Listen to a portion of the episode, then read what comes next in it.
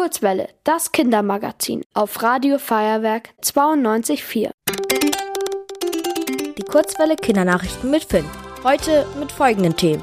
Brand in Europapark, Diskriminierung an Schulen in München und EM-Maskottchen 2024. Rust. Nach einem Brand hat der Europapark wieder geöffnet. Am Montagnachmittag war in einem Technikraum ein Brand ausgebrochen. Daraufhin mussten alle 25.000 Gäste den Freizeitpark verlassen. Bei den Löscharbeiten wurden zwei Feuerwehrleute leicht verletzt. Sonst ist niemandem etwas passiert.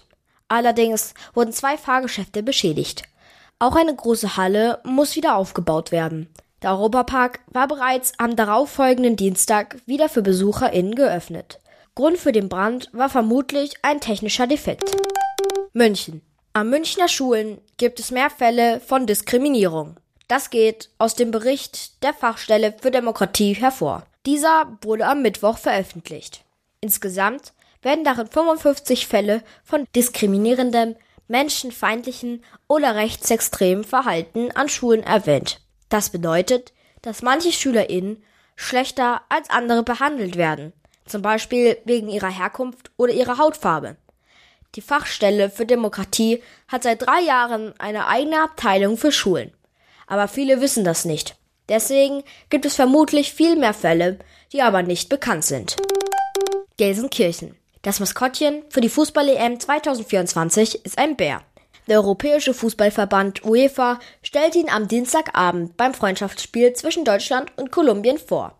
Der Bär trägt ein buntes Trikot, eine blaue Hose und schwarz-rot-goldene Schuhe. Allerdings hat er noch keinen Namen. Über den können Fans jetzt abstimmen.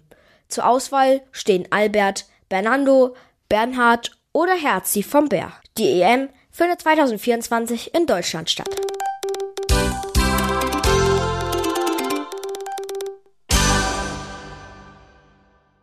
Die gute Nachricht. Die Vereinten Nationen setzen sich für mehr Meeresschutz ein. Denn nach jahrelangen Verhandlungen wurde jetzt das Meeresschutzabkommen beschlossen. Damit können große Teile des Meers jetzt leichter zu Schutzgebieten erklärt werden. In denen darf dann zum Beispiel nicht so viel gefischt werden.